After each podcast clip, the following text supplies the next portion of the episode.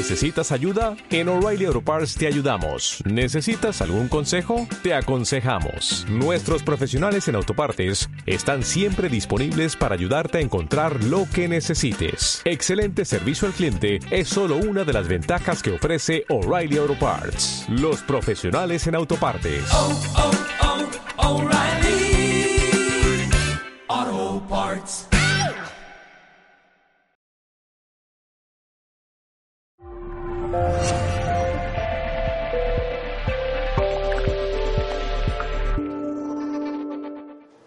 La amargura es una tristeza crónica. La depresión es una tristeza profunda que puede producirnos una enfermedad y forma parte del aprendizaje del amor, de superación del egoísmo y que algunas de ellas las elegimos nosotros antes de encarnar. Hay depresiones que son consecuencia del resultado de las equivocaciones de otras vidas. Otras depresiones son de esta existencia porque son motivadas por el estrés y la ansiedad. El miedo es un sentimiento de inquietud provocado ante la aproximación de un peligro real o imaginario, contra nosotros mismos o contra un ser querido. No todos los miedos son iguales. Existe el miedo a la muerte, a lo desconocido, a la violencia, a la soledad, al sufrimiento, a que nos hagan daño y, por supuesto, a no ser queridos. Pero el miedo paraliza y no nos deja evolucionar, ya que nos inhibe, de manifestarnos como somos. A veces tendemos a equivocarnos. Se superan los miedos con conciencia y valentía. Primero hay que reconocerlos, ponerles nombre y analizarlos. Pero a veces encontramos que estos miedos son infundados, pero aún así tendremos que enfrentarnos a ellos, venciendo los defectos y sus manifestaciones, reconociéndolos actualmente. Por ejemplo, el que tenga una adicción, para superarla, tendrá primero que reconocerla. Estamos aquí para admitir cómo somos y a partir de ahí luchar por mejorarnos, modificando nuestra actitud y trabajando en la mejoría. Es muy importante pedir ayuda y tener en cuenta las relaciones personales, la ley del amor, la relación con los espíritus afines, con nuestra pareja, con la familia y los amigos, también en el trabajo, también con los vecinos, también con los conocidos. Estas uniones o relaciones se acuerdan estar juntas en esta vida antes de encarnar, aunque a veces hay un compromiso entre los espíritus que encarnan juntos para ayudarse mutuamente en sus respectivas misiones. A veces, durante el diario vivir, se incumplen los compromisos porque se dejan arrastrar por sus defectos o egoísmos. El mundo espiritual siempre tiene un plan B para resolver todas estas cuestiones. A veces los espíritus se conocen de otras vidas y encarnan de nuevo en la misma familia. O por el contrario, es la primera vez que se encuentran, pero son tan afines que se unen en un gran sentimiento. Normalmente los espíritus que encarnan de mutuo acuerdo son ayudados por los guías espirituales. Bueno, en realidad los guías espirituales nos ayudan siempre. Las relaciones familiares dependen de las necesidades evolutivas de los espíritus encarnantes. Se trata tanto de expiaciones como de misiones teniendo en cuenta que en anteriores vidas han podido ser grandes enemigos o haberse hecho mucho daño, y encarnan de nuevo juntos para reparar las deudas, ya que a través de los lazos consanguíneos les sea más fácil la reparación. En el caso de las misiones, los espíritus se unen por afinidad, porque se aman y desean ayudarse en el cumplimiento de objetivos espirituales más avanzados, que tiene que ver casi siempre con la ayuda a espíritus menos avanzados para que estos puedan mejorarse espiritualmente. Recordemos que todos somos hermanos y no podremos avanzar queriéndonos solos a unos cuantos y odiando a los demás. Debemos reparar el daño que hicimos por odio y qué mejor manera que hacerlo con las personas con las que vivimos, con quien más nos cuesta y a quien más le debemos. Conociendo y viviendo en carne propia las manifestaciones del defecto de otra persona que tiene el mismo defecto que nosotros y que por eso lo conocemos. Dos personas pueden unirse como pareja por amor, por necesidad de evolucionar o por apego. Las dos primeras causas podrían haberse elegido antes de encarnar para así reparar o evolucionar espiritualmente. Y en la última es elegida por la persona una vez que ésta está encarnada y la elección la hace por interés material o sexual. En el caso de los hijos puede estar preestablecido desde el mundo espiritual, pero la decisión final se toma cuando los padres están encarnados y si en un momento dado la pareja desiste, el mundo espiritual, que siempre tiene un plan B, buscará unos padres afines a las necesidades del espíritu que necesita encarnar. Es por eso muy importante entender que cuanto mejores seamos, más capacidades tendremos para poder elegir las relaciones que tendremos en esta vida, siendo fundamental desarrollar en nuestra existencia actual la práctica y el cumplimiento de las leyes espirituales, superando los vicios morales y reparando las deudas contraídas con anterioridad. Seamos conscientes de nuestros actos, teniendo en cuenta que el amor sana nuestra existencia, que el orgullo no solo retrasa nuestra evolución, sino que además nos enferma en cuerpo y en espíritu. Despertemos del letargo que nos produce la tristeza, la desesperanza, porque Dios, en su infinita bondad, nos anima a que miremos en nuestro interior, para dejar salir las leyes divinas que Él, como chispa de luz, deposita en nuestro espíritu, como el faro que dirige a buen puerto al barco que se deja por Él guiar. No estamos solos y nunca lo estaremos. Estamos a un solo sentimiento de amor fraternal de la salida del sufrimiento. Solo necesitamos discurrir entre el bien y el mal para regresar a buen puerto, sabiendo además que la solución del orgullo es el amor, de la avaricia, la caridad. Somos y estamos capacitados para creer en la buena voluntad de superación, ya que este planeta en el que ahora habitamos, al ser de expiación y pruebas, necesita de nuestro progreso moral, para su propia evolución, ya que al ser nosotros energías de luz, esta misma se impregna de nuestra capacidad de superación. La radiación que nosotros emanamos, ella la recibe como una aportación fluídica y magnética que amplía su reverberación, produciéndose lentamente así su propio avance y desarrollo. Seamos conscientes de las capacidades de mejoría que cada cual posee para poner en práctica el amor y la fraternidad. Amémonos en fraternal compromiso de acercamiento, entendiendo, comprendiendo que en el cambio está la solución al conflicto interno en el que en este momento estamos viviendo. Sentimientos altruistas de amor fraterno es la única posible solución a la desarmonización existencial en la que en este momento estamos inmersos. El Creador así lo espera. Somos chispas energéticas lumínicas de expansión. Avancemos hacia la evolución, solucionando esos problemas mundanos, materialistas, en los que ahora nos estamos ahogando en el lodazal de la incomprensión.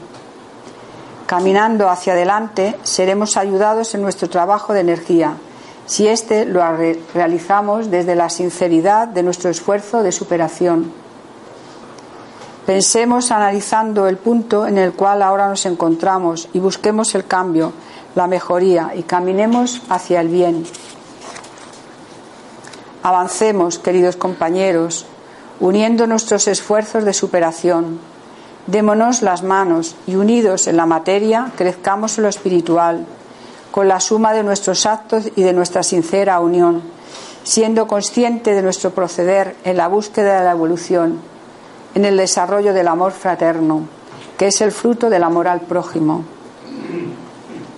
Señor Dios, gran Dios, hermanos espirituales, socorrernos, guiarnos en nuestro caminar por la senda del amor, inducirnos, guiando nuestros pasos hacia el bien por el camino de la comprensión, del respeto y del amor, ayudarnos a despertar del letargo de nuestra inacción. Y sabiendo que en nuestro interior depositáis las leyes del amor, ayudarnos a sacarlas al exterior para así cumplirlas, llevándolas a buen término. Solo así cumpliremos la misión que nos fue encomendada al nacer. Analicemos cada día nuestros actos, siendo, conscientes de ello. Y sin más, pues muchas gracias por vuestra atención.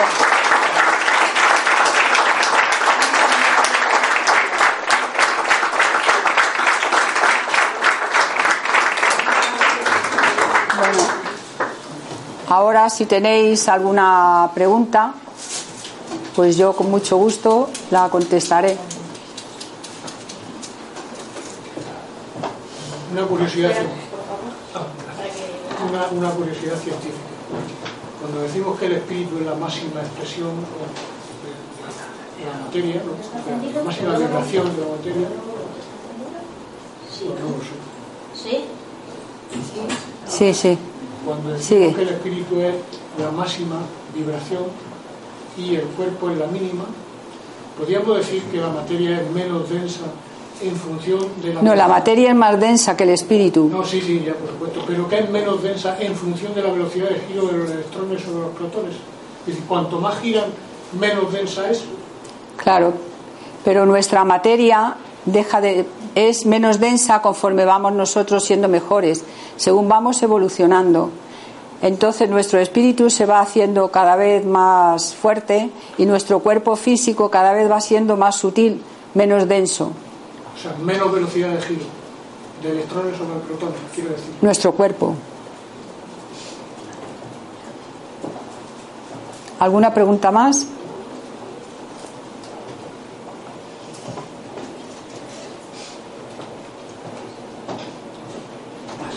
Sí. Vamos a ver. Eh, han dicho, ha dicho que el espíritu, perdón, la persona recibe el mismo, el mismo, en el mismo grado lo que da, lo que da, tanto en lo bueno como en lo malo. Claro, es un boomerang, es un boomerang. Si yo actúo contigo mal, ese mal vuelve a mí como un boomerang. Si hago el bien, ese bien también vuelve hacia mí. Pero la pregunta es la siguiente. ¿Se multiplica o es en el mismo grado? Es en el mismo grado. Si yo actúo bien, ese bien viene a mí. Y si actúo mal, ese mal en el mismo grado viene hacia mí. Yo lo entiendo de la otra manera, lo entiendo por multiplicado. ¿Por qué? Por multiplicado. Porque si lo das sin esperar nada a cambio, Bueno, es que dar debe de ser sin esperar nada a cambio. De la otra forma ya es un egoísmo. Yo espero para recibir. luego has dicho también lo de la Tierra. Cuando nosotros evolucionamos, el planeta, el planeta evoluciona. también. Evoluciona con nosotros. Ahora yo voy a preguntar, ¿el planeta tiene un ser espiritual que también al mismo tiempo evoluciona? El planeta no tiene un ser. El, el planeta consta de toda la energía magnética que nosotros emanamos. O sea, que no tiene un ser espiritual que al mismo tiempo evoluciona él también.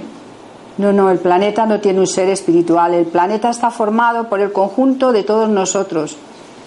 De todos nosotros y los seres espirituales que aporten su ayuda. Pero no hay un ser espiritual eh, que controle. O sea, el, el planeta lo formamos nosotros con nuestra energía magnética. Sí, pero al mismo tiempo tiene, tiene un ser espiritual que también tiene que evolucionar al mismo tiempo. No tiene un ser, somos la suma de todos nosotros. Es la suma de todos nosotros. Yo lo tengo entendido de la otra manera.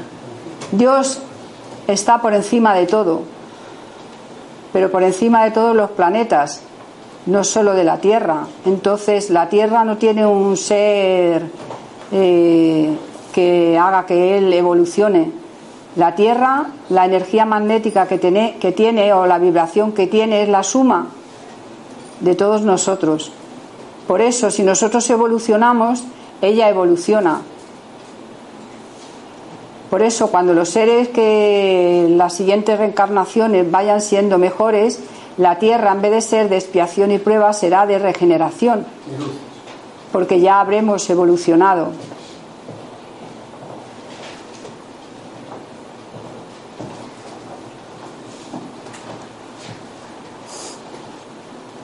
Nos has dejado a todos.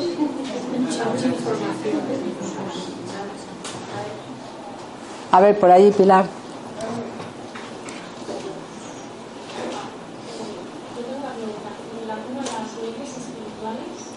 No te he oído.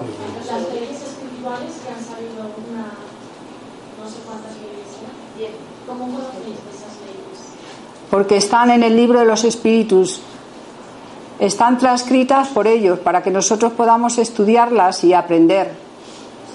Pero están también en nuestro interior. Lo que pasa que en el libro las puedes desarrollar y las puedes estudiar. Pero están impresas dentro de nosotros.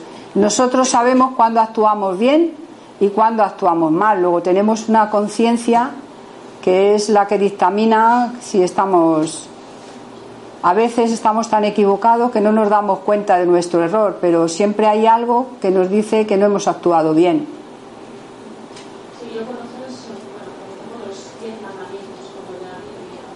Pero eso, es, esos son los diez mandamientos, eso no son las leyes divinas.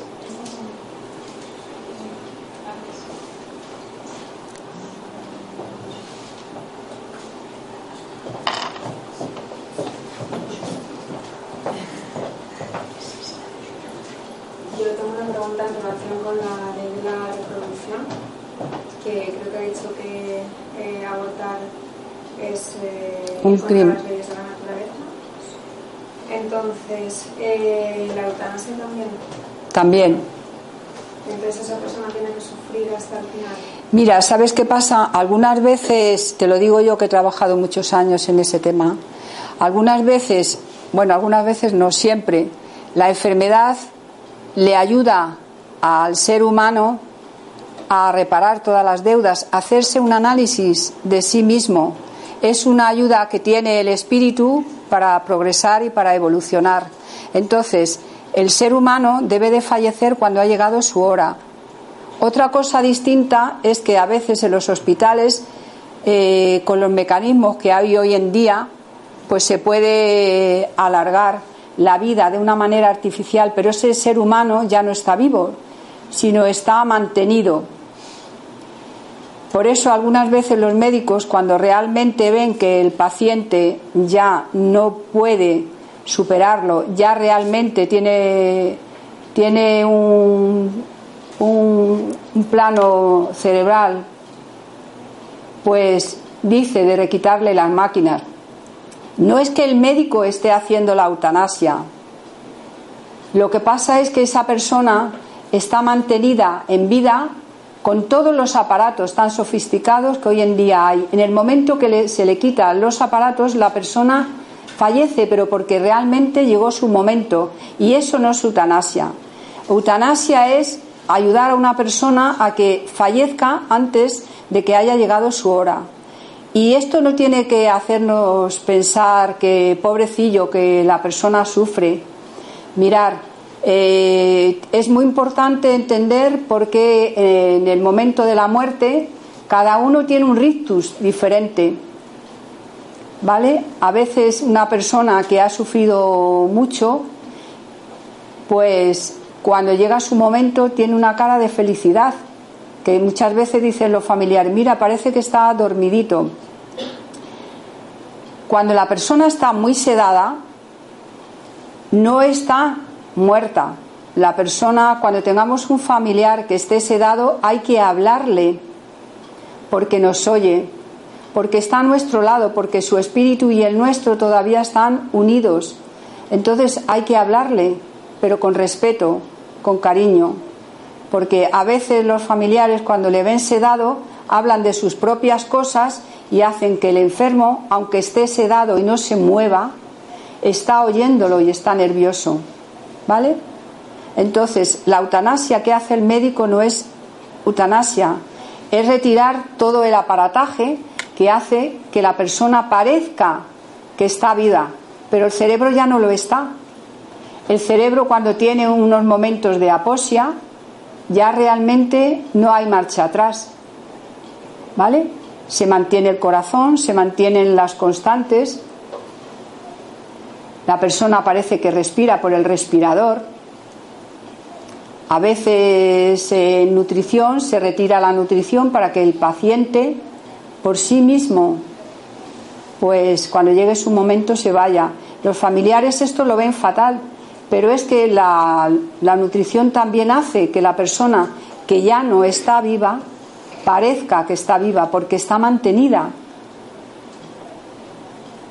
Entonces tenemos que ver la eutanasia de otra forma, con otros ojos, con otra mentalidad porque es muy diferente un paciente que no quiera ya seguir viviendo, que no tenga esperanza de vida, puede ser, pero tiene esos momentos preciosos de recomponer toda su anterior existencia, de que se desarrolle todo el proceso de desencarnación, que es muy importante, porque tenéis que saber que hay espíritus encarnados en separar el espíritu del cuerpo. Y todo eso es un, es un tiempo y lleva su, su proceso y su protocolo. Entonces no se puede adelantar eh, la muerte, porque aunque esté sedado, puede ser que ya los hermanos espirituales están trabajando para separar el espíritu del cuerpo. Esto es todo un proceso que ellos hacen. A veces para que les sea más fácil, hacen todo lo posible para que los familiares se vayan de la habitación. Habréis visto que hay veces que según salen los familiares de la habitación, la persona fallece y es porque los espíritus han hecho todo lo posible para que los familiares abandonen la habitación y poder realizar de mejor manera y más fácilmente todo este proceso de separar el espíritu del cuerpo. ¿Alguna pregunta más? no hace falta el micrófono, estamos cerca. Cuando un espíritu. perdón un momento.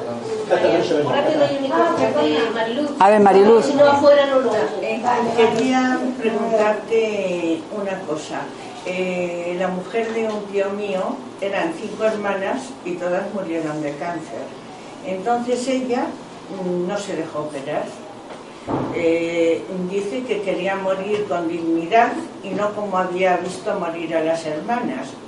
Yo te pregunto una cosa, ella no quería, o sea, que la trataran los médicos, tenía cáncer de mama bastante avanzado, pero no consintió operarse de ver lo que habían pasado las hermanas. ¿Eso es una eutanasia o simplemente dejar a la naturaleza que siga su curso? No, no, dejar a la naturaleza que siga su curso, no, porque cada persona tiene un proceso y todos los cánceres no son iguales. Y esa persona no puede pensar que porque sus hermanas hayan muerto de determinada manera ya tenga que morir. Y aunque haya llegado su momento y ese sea su tránsito, debe de hacerlo. Pero nosotros tenemos la obligación de, de intentar vivir de intentar cuidarnos, de, de intentar mejorarnos. Eh, eh, un espíritu que decide a determinado momento de su existencia aquí en esta dimensión irse, lo que conocemos como suicidio. Eh, ¿Eso como lo, lo ves bueno, cuando decide irse, si ha llegado su momento. Nadie muere ni un minuto antes ni un minuto después que no esté preparado para ello y sobre todo que haya llegado su momento. O sea que da igual la edad, porque da igual la edad. Simplemente que perciba que es su momento y, y, se va. Y se va. Sí, sigue ahí creciendo, ¿no? evolucionando y desarrollándose. Puede morir de una muerte súbita, pero. ¿Eh? ¿Por? No, no, no es. Tú te refieres si que se quite la vida porque él decida que ha llegado el momento, eso es un suicidio. Eso es un suicidio. Ir al valle de los suicidas porque nosotros no nos tenemos que quitar la vida porque la vida no nos pertenece, pero nosotros sí tenemos la obligación y la responsabilidad de cuidar el cuerpo para que esté vivo, para que esté sano. Nosotros tenemos la, obliga- la obligación y la responsabilidad de si estamos enfermos, enfermos, ir al médico y de atender lo que el médico nos dice, porque es él el que está capacitado para, para ayudarnos. Pero nosotros no podemos quitarnos la vida porque no es nuestra, no nos corresponde. Y si alguien ha decidido y se le quita. Eso es un suicidio. mm, Sí. Eh, yo pienso, lo siento, que también he recibido en la luz. Porque en No. algún momento de su enfermedad espiritual o mental. No he recibido en la luz porque se ha quitado una vida que no le corresponde. Vamos a ver, nosotros cuando morimos o desencarnamos, somos en ese momento lo mismo que ahora somos. ¿Vale? Igual. No somos ni mejores ni peores. Entonces, dentro del mundo espiritual, ya lo dijo Jesús, en la casa de mi padre hay diferentes moradas. En el mundo espiritual hay muchas moradas y a ellas se va dependiendo de cómo es nuestra espiritualidad. También hay hospitales, porque cuando nosotros desencarnamos vamos primero a una especie de hospital.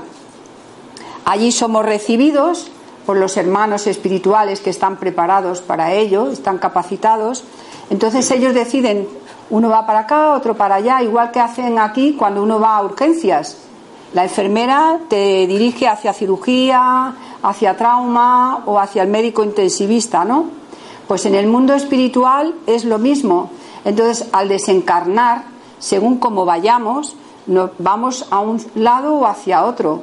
Si nosotros vamos muy apegados porque hemos sufrido muchísimo con una enfermedad, iremos primero a una casa de socorro para que nos armonicen, para que podamos ser calmados.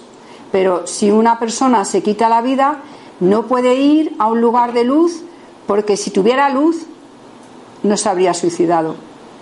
No Tiene des- bueno, Estoy de acuerdo porque pienso que el amor infinito que existe ha de perdonar y entender cuando un ser Bueno. joven se quita la vida, que es muy duro, porque la vida la amamos, la mayoría de los seres. Mire, yo no, mire, yo no la. de verdad, No, no, no. Si usted tiene, no tiene su propia idea y yo no voy a cambiársela. De amor no puede a un ser desvalido que ha llegado a ese momento tan desesperado, que aquí le llamamos esquizofrenia o le llamamos una enfermedad mental o X, se ha quitado, eso que es tan valioso, no le van a dejar sufrir su espíritu, sino sí ayudar a ver y a desarrollar lo que no ha podido desarrollar en esta densidad, en este plano en el que vino.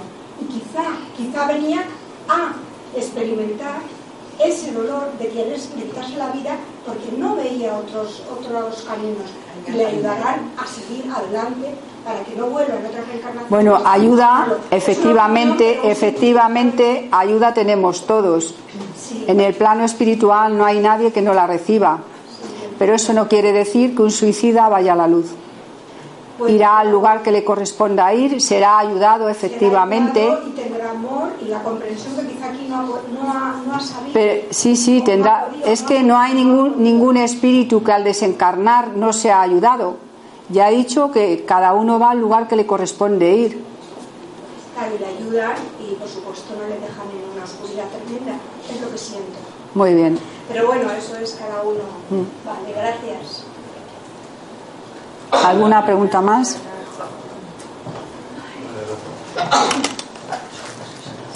Bueno, en el caso que ha comentado ella, mm, no pensar quizás por esto que el que haya ido al, ¿cómo lo llaman? Valle de, de los suicidas. No quiere decir que eso sea un infierno donde haya de quedarse para siempre. Eh, que lo que ocurre allí es que ellos necesitan un tratamiento, vamos a llamarlo así, diferente a de los demás. Luego también ocurre de que cada suicidio es un caso diferente. Es el mundo mayor quien decide por qué ha sido como ha sido, qué atenuantes, qué agravantes, etcétera. O sea, como, como quizás en, en- en la vida real. Pero de alguna forma mm, tiene que ir a un lugar diferente o que necesita Al que necesite ir, al que necesite ir y efectivamente será ayudado, pero porque todos los espíritus son ayudados.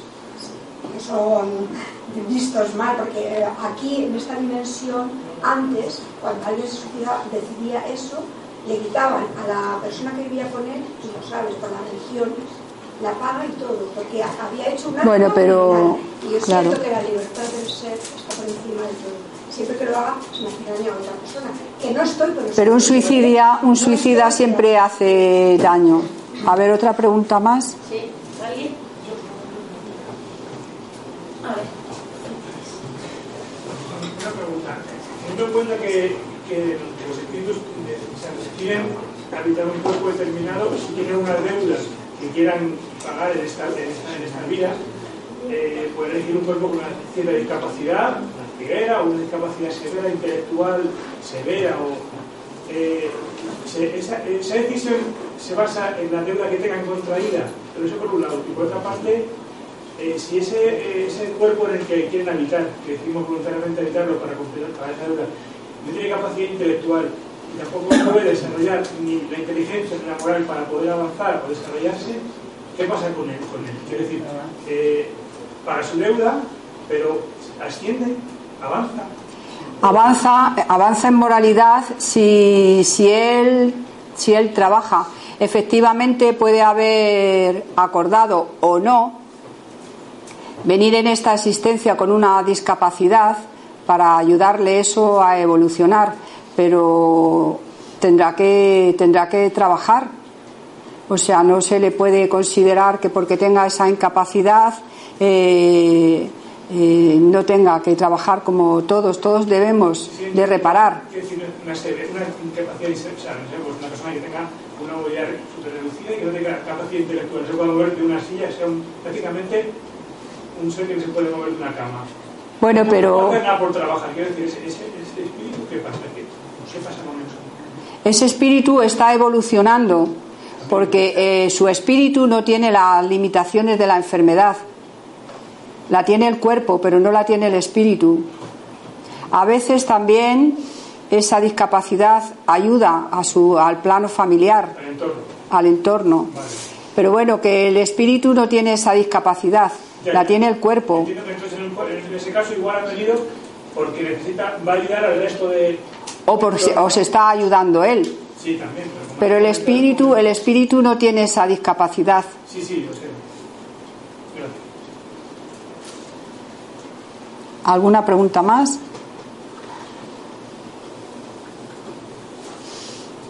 Yo quería, yo quería hacer una pregunta. De las leyes que has... de las leyes, que como a la gente fuera no las- aunque sean pequeñas, de las leyes que has comentado, las siete leyes... Naturales y espirituales. Eh, has dicho que hay una del ritmo, que la ley del ritmo sube y baja. Porque Y- todo está en movimiento. Y esa es la que has dicho de odio y amor, ¿no? En esa está.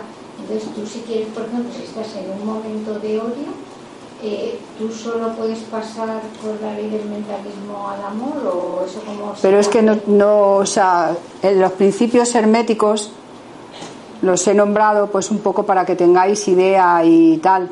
Pero cuando uno tiene odio, lo que tiene que hacer es trabajar el amor. Primero tiene que reconocer que tiene odio. Eso es fundamental. Si no lo reconoce, no puede trabajarlo. Y la ley del ritmo lo que dice es que todo está en movimiento.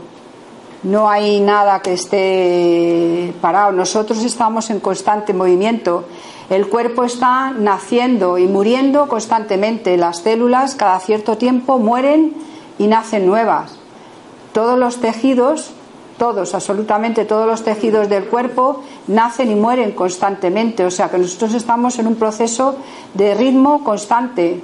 Todo tiene esa evolución. Nosotros no somos siempre los mismos no solo que vayamos con la edad envejeciendo, es que el cuerpo constantemente está cambiando, está en proceso de evolución, está en movimiento, no hay nada quieto. Cuando una cosa está quieta, está estancada y muere. Es que cuando has dicho, por ejemplo, porque yo me he quedado en ese... eh, nosotros eh, en la vida a veces que decimos, uy, hoy estoy baja, ¿no? De baja, sí. Digo, pues estamos sometidos a esa ley, no está baja. Pero ¿cómo se sube realmente con lo que has dicho tú del mentalismo? Primero, primero dándote cuenta de que estás baja de, de sintonía, como dices tú, o baja de que estás, que estás cansada o desanimada, tienes que darte cuenta lo primero y luego decir, bueno, ¿y desanimada de qué? ¿O preocupada de qué? ¿O, o por qué estoy así?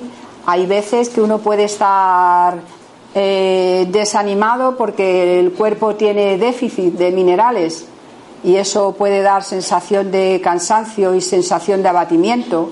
O sea que tendremos que analizarnos y ver de qué puede, de qué puede influir, ¿no? Cuando hay déficit de minerales o cuando hay un problema de tiroides, pues se siente un agotamiento que la gente te dice, es que parece que me falta la vida, parece que me faltan las pilas. Eso produce una sensación de decaimiento y sin embargo no es ni moral ni espiritual, es físico. O sea que algunas veces tendremos que reconocer si lo que nos pasa es físico o, o es espiritual.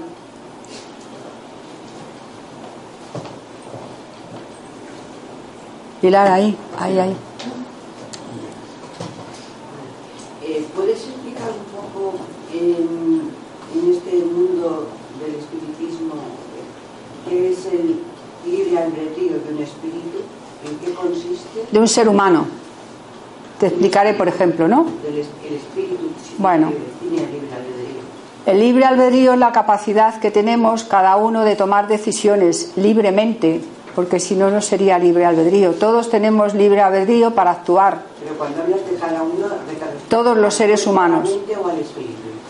El cuerpo tiene el libre albedrío de tomar una decisión o tomar otra, de encontrarse mejor, de cuidarse o no cuidarse. El espíritu tiene el libre albedrío de si tiene odio, trabajar para sentir amor. El libre albedrío es la capacidad que tenemos de tomar decisiones libremente. Cuando nosotros tenemos que hacer reparar una deuda, nos dejan que nosotros tengamos el libre albedrío de re- repararla o no. Antes o después la tenemos que reparar, pero está en nuestras manos que nosotros tomemos la decisión, el libre albedrío de solucionarlo o no. Todos tenemos libre albedrío, a menos que tengamos una enfermedad psíquica y entonces estemos imposibilitados de poder tomar decisiones.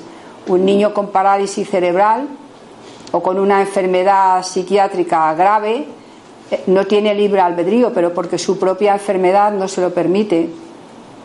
Entonces, eh, con respecto también a lo que haya dicho del, del suicidio de una persona, eh, él no, no tiene libre albedrío, puesto que es, eh, o no debería hacer uso del libre albedrío. es- Bien, al- algunas veces, como ha dicho Rafael, todos los suicidios no son iguales, ni tienen el mismo grado de, afectación.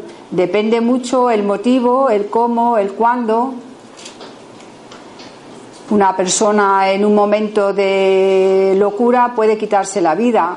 Eh, será menos, menos agravante que, por ejemplo, una persona que lo ha estado preparando, organizando, que lo ha, lo ha hecho con mucha conciencia, pero es un suicidio.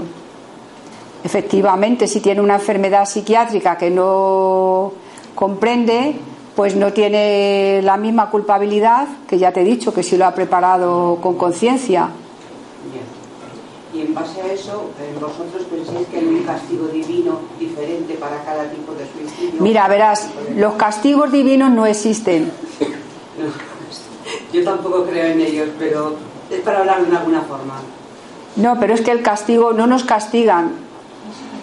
Nadie nos castiga, nos castigamos nosotros. Claro.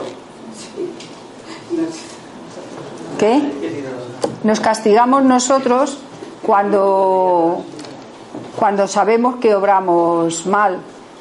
Dios siempre nos da la capacidad de, de ayuda. O sea que no existe ni el cielo ni el infierno, ni la hoguera, ¿sabes? O sea, pero eso ya lo ha dicho el Papa, no lo dice el, el espiritismo lo dice y lo confirma, pero el Papa también lo ha dicho.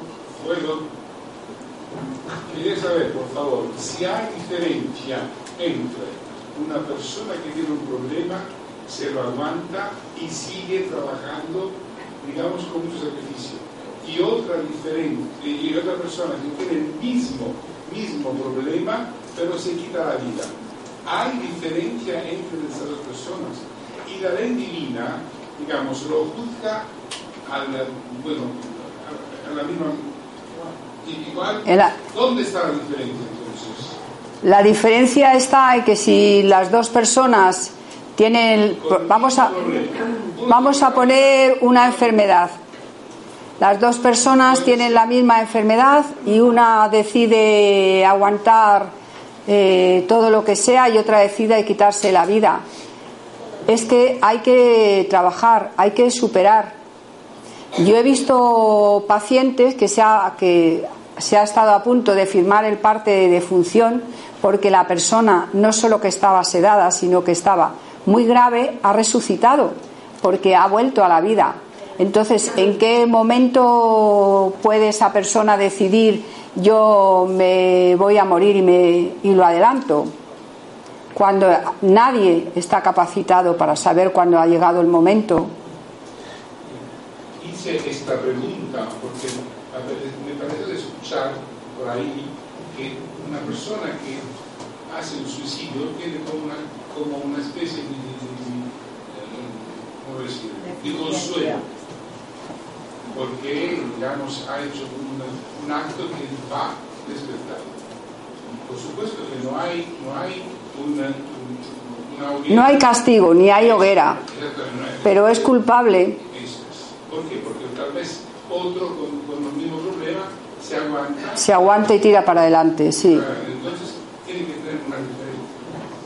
Aparte que las enfermedades, incluidas las mentales, hay veces que es un aprendizaje, están ahí por algo. La ley de causa y efecto ya nos dice que nada es, es por casualidad, que todo tiene un motivo y que todo tiene una razón, que todo tiene su, su principio.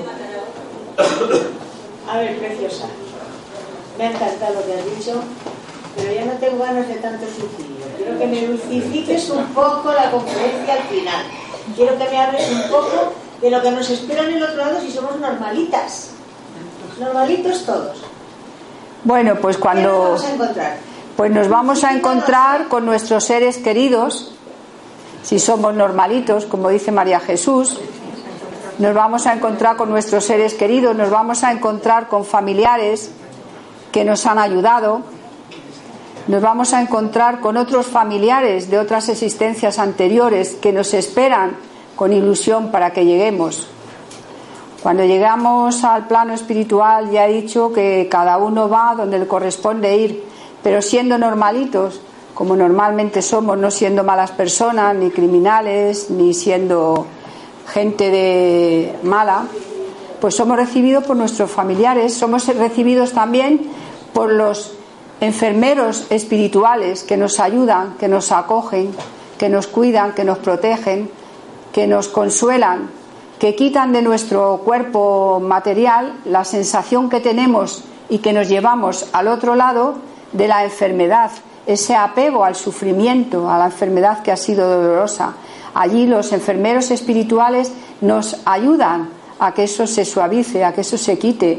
O sea que tenemos que ser buenos para que allí seamos recibidos por todos estos familiares que han desencarnado antes que nosotros y que están en el otro lado, pero no solo de esta existencia, sino de existencias anteriores, puesto que como hemos tenido muchas vidas, hemos tenido muchos familiares y tenemos muchos seres queridos que allí nos esperan.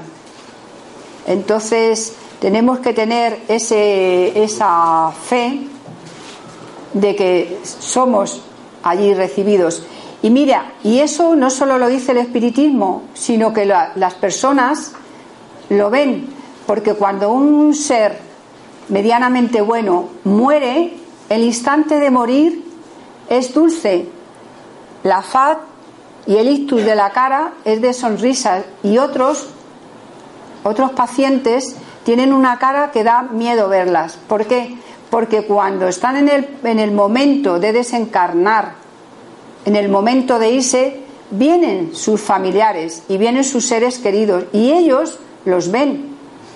Por eso, en el rictus de la muerte es de serenidad, porque saben lo que les espera. Por eso las personas que tienen un proceso de renacer de nuevo, que han tenido un proceso de muerte y de volver a nacer, bueno, muerte no ha sido, claro, porque si hubiera muerto no vuelve, pero que ha tenido unos momentos de estar muy grave, vuelve contando lo mismo, que se ha encontrado muy bien y nadie quiere, quiere regresar, porque todo el mundo es recibido con amor, porque ve un, un hogar de luz. Entonces, con eso nos tenemos que quedar. Pero ¿quién lo ve? Pues el que es buena persona, y eso no solo lo, ve, lo dice el espiritismo, eso lo he visto yo durante 41 años. La diferencia del rictus de la persona al fallecer. ¿Por qué cambia tanto? A veces la persona está muy sedada y sin embargo el rostro le cambia. Podríamos decir si está muy sedado no se entera, pero sí se entera porque su, su espíritu no está sedado. Yo quiero hacerte una pregunta. La, a ver, la última. Eh, si yo tuviera un cáncer, por obra y gracia de la naturaleza, tengo un cáncer, y decido no ponerme quimioterapia, ni radioterapia, ni todas esas cosas para intentar vivir, y dejo que la naturaleza siga su curso, me cuido mucho y acepto lo que la naturaleza quiere. De esa forma, no es que la no mira la medicina la medicina ha avanzado a pasos tan agigantados que el paciente tiene que confiar en los cuidados médicos. No puede decidir por sí mismo porque no está cualificado para tomar esas decisiones. La medicina ha avanzado muchísimo y sigue avanzando. Entonces el paciente tiene que cuidarse y dejarse ayudar. Pero el paciente, el ser humano, tiene derecho a, a, a no ponerse quimioterapia si no quiere, tiene su derecho. Que la naturaleza siga su curso. Pero vamos a ver si no. Que, que, que porque quiere su hora de su muerte, pues lo, eh, tendrá la hora de su muerte. Pero la persona no sabe si ha llegado la hora de su muerte o no. Ya he dicho anteriormente que ha habido pacientes muy graves, muy graves, muy graves que han superado pero tiene el libre albedrío de decir no quiero quimio, quiero radio porque eso va a matar mis células.